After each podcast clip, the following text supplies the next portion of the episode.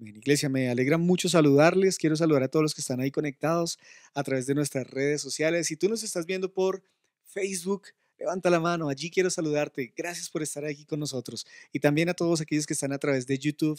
Usted puede escoger por dónde nos ve, por dónde quiere llegar a, esta transmisión en vivo. Si quiere hacerlo a través de Facebook, de YouTube. Y quiero animarte a que dejes tus comentarios. Estamos orando por cada uno de ustedes que deja un comentario, que nos escribe una petición. Ahí en en la cajita de comentarios tú puedes escribir algo por lo cual necesitas que oremos o simplemente si quieres dejar algún saludo también.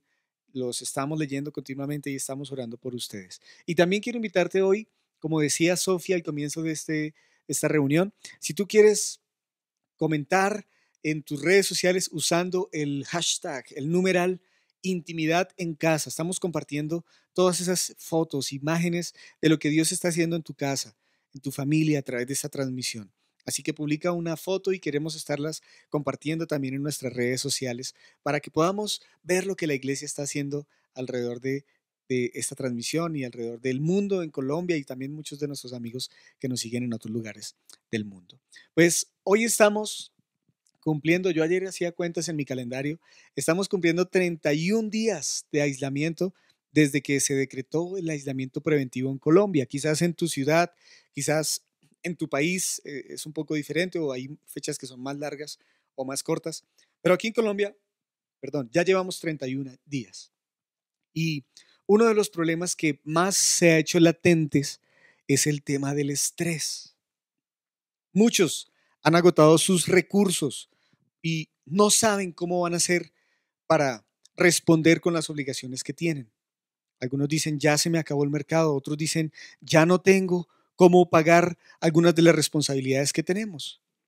Porque es común que pase en situaciones como esta. Nunca habíamos enfrentado situaciones así. Así que hay esposos y esposas que están entrando en crisis en sus hogares. Muchos esposos o muchas personas han perdido sus trabajos. Muchos padres no saben qué hacer con sus hijos en medio de esta situación y están viviendo situaciones estresantes. Y es que una de las enfermedades precisamente de este siglo es el estrés. La dinámica que vivimos en nuestras sociedades y el ritmo acelerado con el que viven nuestras sociedades nos causan estrés. Y con mi esposa muchas veces hablamos de lo chévere o cómo era la vida antes, que era un poquito más tranquila. Nuestros abuelos vivían vidas más tranquilas. Y usted puede preguntarle a sus abuelos cómo era la vida antes. Pregúntele nomás a sus papás. Se podían hacer planes diferentes porque había más tiempo. Pero la velocidad que vivimos hoy no lo permite y por eso vivimos estresados. Así que quiero preguntarte si estás a punto de perder el control. ¿Sientes que si añaden un poquito más de presión a tu vida, vas a perder el dominio propio quizás? Y hoy lo vamos a entender porque el estrés puede ser un monstruo o también puede ser una buena motivación. Y si quieres ponerle un título a esta enseñanza, se llama Libres del estrés, porque tenemos en la palabra de Dios una respuesta para nuestra vida, para cómo ser libres del estrés. ¿Estás pasando por momentos estresantes? Seguramente sí. Seguramente tu esposo en casa te ha visto estresada. Seguramente tu esposa también a ti te ha visto estresado con cargas, pues el Señor tiene una respuesta para nosotros el día de hoy. ¿Qué es el estrés? Miren que, eh, en primer lugar, quiero que lo definamos porque en la física, los científicos eh, denominan el estrés como una tensión. Es un término que se usa para describir una tensión externa de algo que se aplica a un material, como el esfuerzo interno también que se requiere para resistir una presión. Esas tensiones combinadas es lo que hace que el material incluso a veces cambie de tamaño o de forma. Por ejemplo, el metal tiene un punto en el que la presión externa, si aumenta, cambia la densidad. Y también, si hay una presión interna o una tensión y ese punto de tensión externa es mayor a la tensión interna, pues causa una ruptura y ese metal se va a romper. Cuando un herrero calienta y golpea la herradura, no solamente le está dando forma, también está aumentando su resistencia. Así que, aplicándolo a nuestra vida, el estrés es esa presión externa que causa una tensión mental o emocional. Por ejemplo, como un camión de 50 toneladas. Imagínense pasando un camión de 50 toneladas por un puente. Muchas veces nosotros podemos sentirnos así.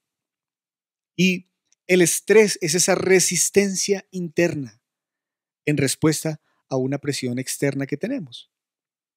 Y el estrés es una presión negativa que provoca angustia, que provoca peligro, incluso muchas veces en nuestras vidas puede producir hasta un colapso. Pero también el estrés es una presión positiva.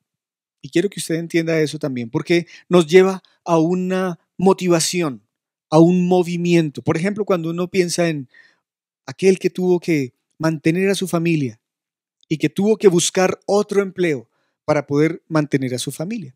Y hay una historia que me gusta mucho acerca de este tema del estrés, eh, de un joven que quería ser estudiante de un sabio. Y le dijo, mira sabio, yo quiero aprender contigo, quiero que tú me enseñes todas las verdades de la vida. Y este sabio renuente le decía, no, no estás preparado para hacerlo. Pero este joven insistió mucho. Le dijo, por favor, permíteme estar contigo, yo quiero aprender. Así que el sabio le dijo, bueno, está bien, te voy a dejar ser parte de mi escuela, pero solo te hago una aclaración y una condición, que no puedes refutar nada de lo que yo te diga. Pues el joven quería aprender, ¿verdad? Así que comenzó a estudiar con este sabio. Un día se acercaron a una casa muy vieja, muy antigua, en ruinas, tal vez esas casas que hemos visto solo de latas y de madera. Y en esta casa tenían una vaca. Era el único sustento que tenían. De ahí sacaban la leche, la vendían a las personas. Con eso era su sustento. Pero el sabio, muy de madrugada, se fue a esta casa, tomó la vaca y fue a un risco, a un despeñadero, y mandó la vaca por el abismo. Esta vaca murió, claro.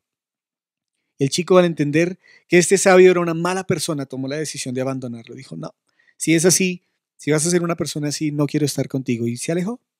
Pasaron los años y al chico tener la oportunidad de regresar a esta casa, cuando volvió años después, se dio cuenta que ya no estaba esa vieja choza, esa vieja casa, que había una gran mansión, una casa hermosa.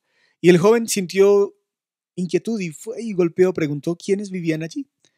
Cuando le explicaron quiénes vivían allí, efectivamente, la persona que le atendió le dijo, sí, es la familia que siempre ha vivido aquí. Ellos antes vivían en una choza. Le preguntó el chico, sí, pero ¿qué pasó con ustedes? Algún día nos levantamos en la mañana y vimos que nuestra vaca, el único sustento que teníamos, había muerto. Alguien lo había arrojado por un risco. Este joven entendió que ese sabio realmente había sido sabio. A veces el estrés ocasiona eso en nuestra vida, que tengamos una motivación. Tal vez este estrés que tú has venido viviendo te va a llevar a motivarte para hacer algo. Tienes que hacer algo. Tenemos que cambiar. Hoy en el mundo se habla que aquellos que no cambien, que no tomen decisiones en su vida, en su vida familiar, en su matrimonio, en su área laboral, en su emprendimiento, en sus empresas, en sus negocios, tienden a desaparecer porque el mundo ha cambiado, ¿verdad? Así que la Biblia nos habla sobre el estrés y nosotros reaccionamos de manera muy parecida a como lo hace el metal. Debemos forjarnos para hacernos más resistentes. Son las presiones, es el estrés lo que nos forma y nos hace más resistentes. La tensión puede aumentar nuestra capacidad de resistencia. Sin embargo, claro, cuando es excesiva, puede producir un colapso, un colapso nervioso. Y Dios nos conoce íntimamente. Él sabe cuál es el punto máximo que usted puede resistir. Y a medida que nosotros nos sometemos a Dios, a medida que nosotros buscamos a Dios, Él como un artesano que es, un maestro artesano, Él puede hacer que la vida de Cristo en nosotros produzca una obra de arte digna de ser usada por Él. Por eso mire lo que dice 2 de Corintios 4, versículo 8. Dice, por todos lados nos presionan las dificultades, pero no nos aplastan.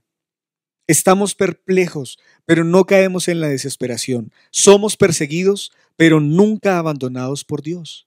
Qué lindo. Somos derribados, pero no destruidos. Mediante el sufrimiento, nuestro cuerpo sigue participando de la muerte de Jesús, para que la vida de Jesús también pueda verse en nuestro cuerpo. ¿Se da cuenta? Dice el versículo 8, presionados por las dificultades. Y quizás estamos así, presionados por alguna dificultad.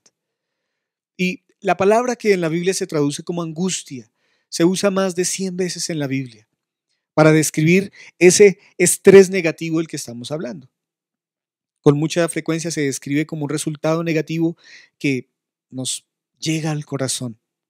Y esa palabra es una palabra en hebreo que es sará y viene de una raíz que es dureza y significa dolor, angustia, en sentido incluso espiritual, pero también a nuestra mente, en un sentido psicológico, si queremos llamarlo así.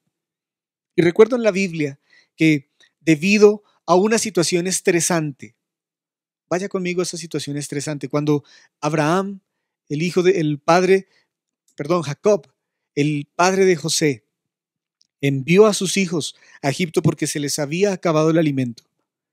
Era una situación estresante, ¿verdad?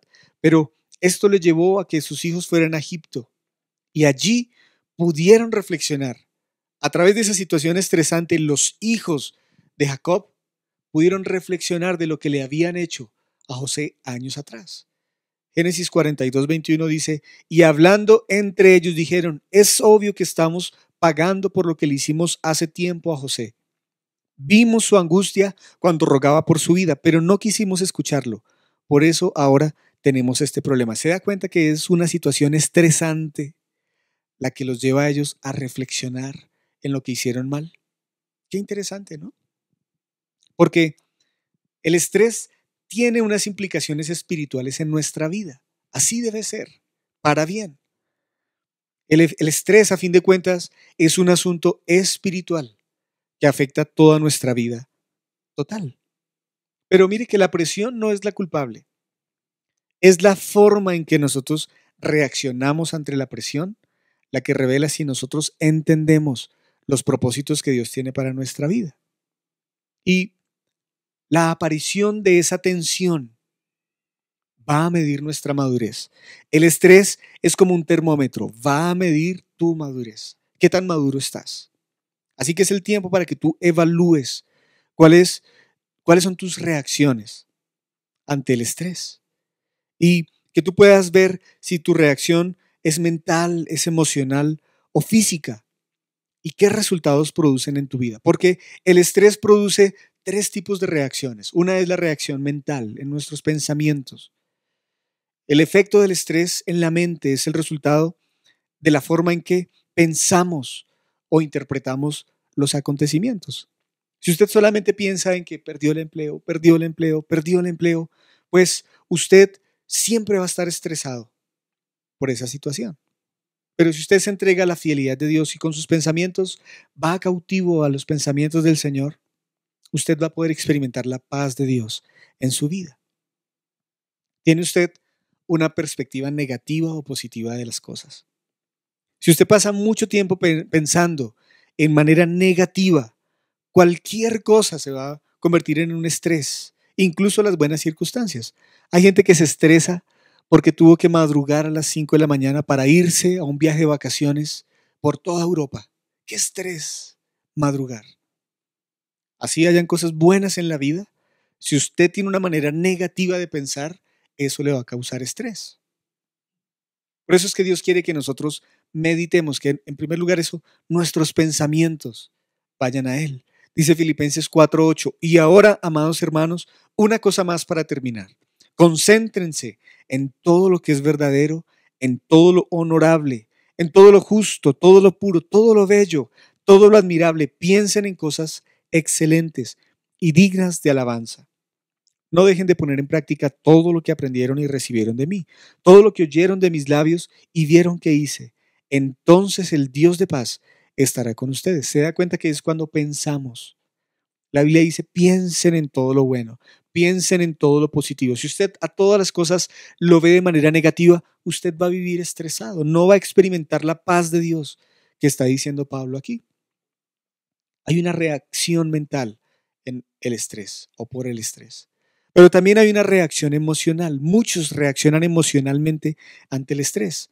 Y el estrés emocional es el resultado de la forma en que procesamos esos pensamientos. Si esos pensamientos son pesimistas, usted va a ser pesimista. Si pensamos, por ejemplo, en el perdón, pues vamos a perdonar a otros de todo corazón. Y aunque las emociones debemos reconocerlas, ¿verdad? Y aceptarlas, básicamente las emociones son producto de nuestros pensamientos y por eso podemos controlarlos. Podemos controlar nuestras emociones. Hay gente que dice, yo no puedo controlar mi ira, yo no puedo controlar mi carácter. Si usted piensa de la manera correcta, la manera de Dios, usted puede controlar sus emociones. Por eso, la inmadurez emocional nos hace prisionero de nuestros sentimientos y nos mantiene encadenados a un estrés exagerado. Hay gente inmadura que todo el tiempo vive estresada. Usted necesita crecer en su madurez con Dios para no vivir estresado. Mire lo que dice Romanos 12.2. Recuerde, no imiten las conductas ni las costumbres de este mundo. Más bien deje que Dios los transforme en personas nuevas al cambiarles la manera de pensar. Usted tiene que cambiar su manera de pensar en cuanto a las cosas, en cuanto a la vida. Esta situación que estamos viviendo, cambie su manera de pensar. Vea la parte positiva de todas las cosas. Y eso va a cambiar sus emociones. Pero también hay una reacción física. Nuestro cuerpo físico reacciona automáticamente a la presión externa. Si usted pasa mucho tiempo pensando en las dificultades, pensando en los problemas, estresado, eso puede provocarle úlceras. Hay personas que no pueden dormir porque viven estresados. Pero si usted confía en Dios y acepta que Dios tiene un plan perfecto, un tiempo perfecto, eso le va a dar paz a su corazón. La ciencia médica tiene una definición muy especial para el estrés en este tema y ellos, los científicos, los médicos, la medicina ha logrado entretejer ese vínculo que hay entre el estrés y problemas psicológicos, incluso problemas en el sistema nervioso central. Una persona que está todo el tiempo estresada va a tener problemas psicológicos y nerviosos. Y Dios dice que si nosotros guardamos su palabra en nuestro corazón, podemos evitar muchas de las consecuencias provocadas por esa tensión física en nuestro cuerpo. Mire lo que dice la Biblia acerca del estrés. Dice, Hijo mío, presta atención a lo que te digo. Escucha atentamente mis palabras, no las pierdas de vista. Déjalas llegar hasta lo profundo de tu corazón, pues traen vida a quienes las encuentran y dan salud a todo el cuerpo. Si usted quiere tener salud, porque el estrés lo que hace es dañar nuestra salud. Si usted quiere tener salud, usted tiene que guardar las palabras de Dios en su corazón. Qué interesante acerca del estrés. Porque el estrés causa en nosotros deterioro espiritual si usted no guarda las palabras de Dios en su corazón. Y recuerdo que Jesucristo vivió entre sus discípulos para enseñarles cómo vivir confiados de Dios y de que de Él provienen todas las respuestas. Cuando usted vive una relación íntima con Dios, Él nos enseñó eso. Y recuerdo que Jesús pasó por momentos estresantes. Antes de que arrestaran a Jesús, recuerda la escena, durante las horas antes al arresto y antes de la crucifixión, Jesús nos mostró cómo debemos reaccionar ante el estrés.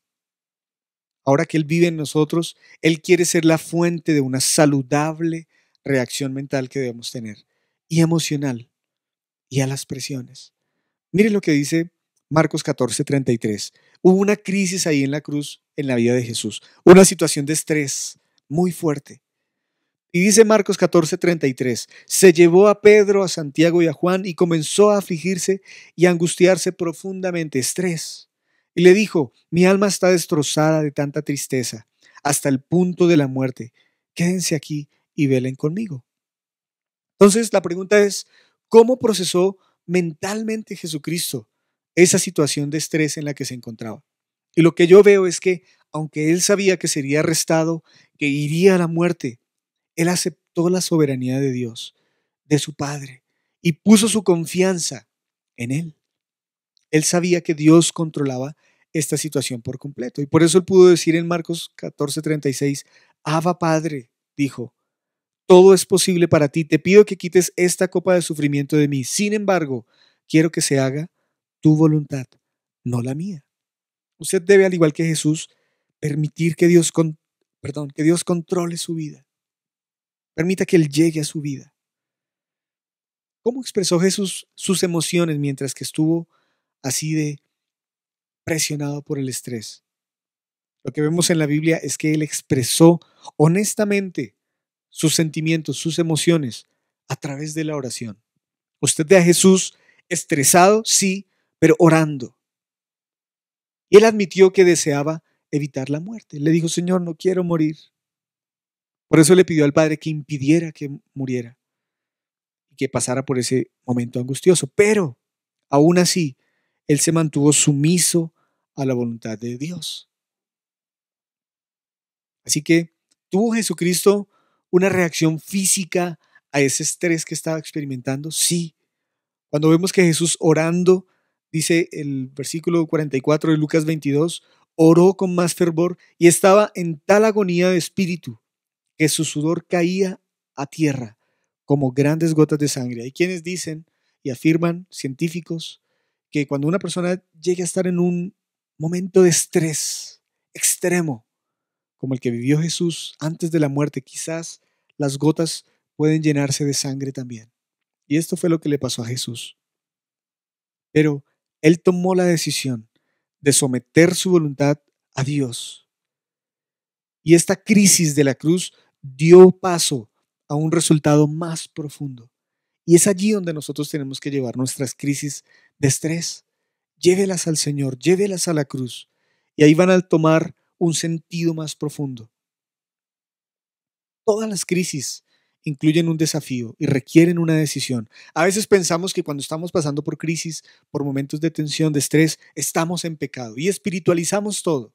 Esta semana escuchábamos una enseñanza muy chévere del doctor David Ormachea, donde a veces pensamos que las crisis son pecado, que son malas, que los momentos de estrés angustiantes es porque no estamos orando, es porque no estamos yendo a la presencia de Dios. No, siempre van a haber momentos de crisis, siempre van a haber momentos de estrés, pero es allí donde tenemos que ir a la presencia de Dios.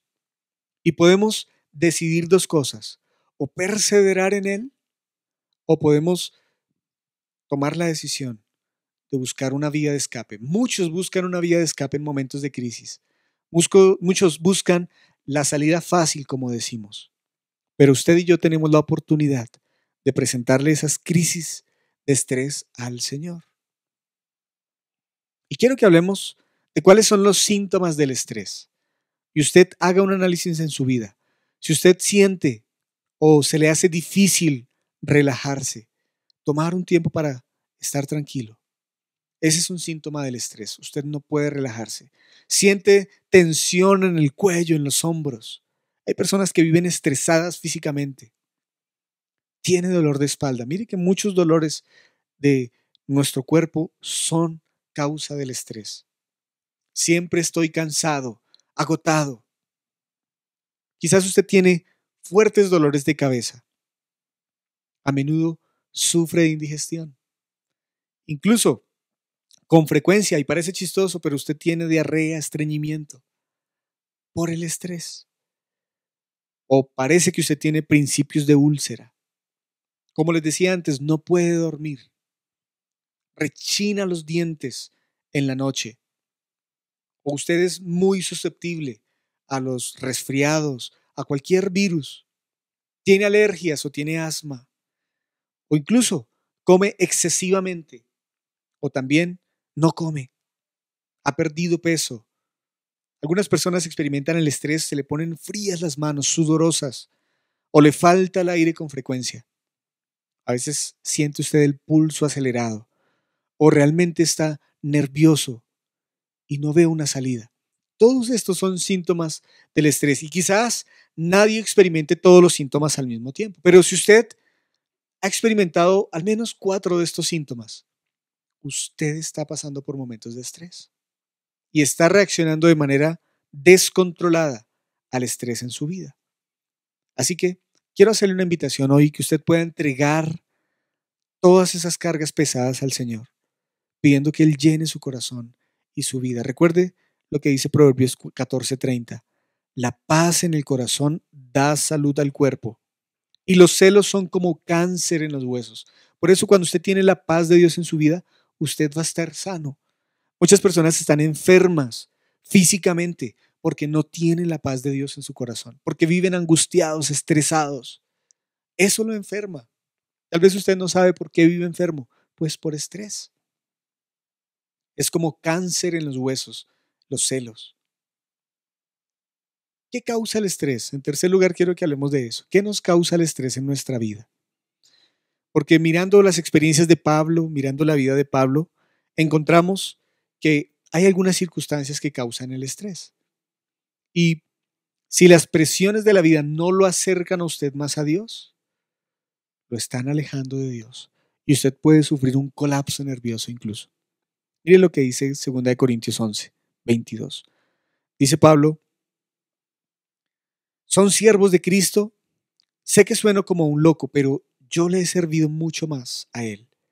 He trabajado con más esfuerzo, me han encarcelado más seguido, fui azotado innumerables veces y enfrenté la muerte en repetidas ocasiones. Versículo 24 de 2 Corintios 11 dice, en cinco ocasiones distintas los líderes judíos me dieron 39 latigazos.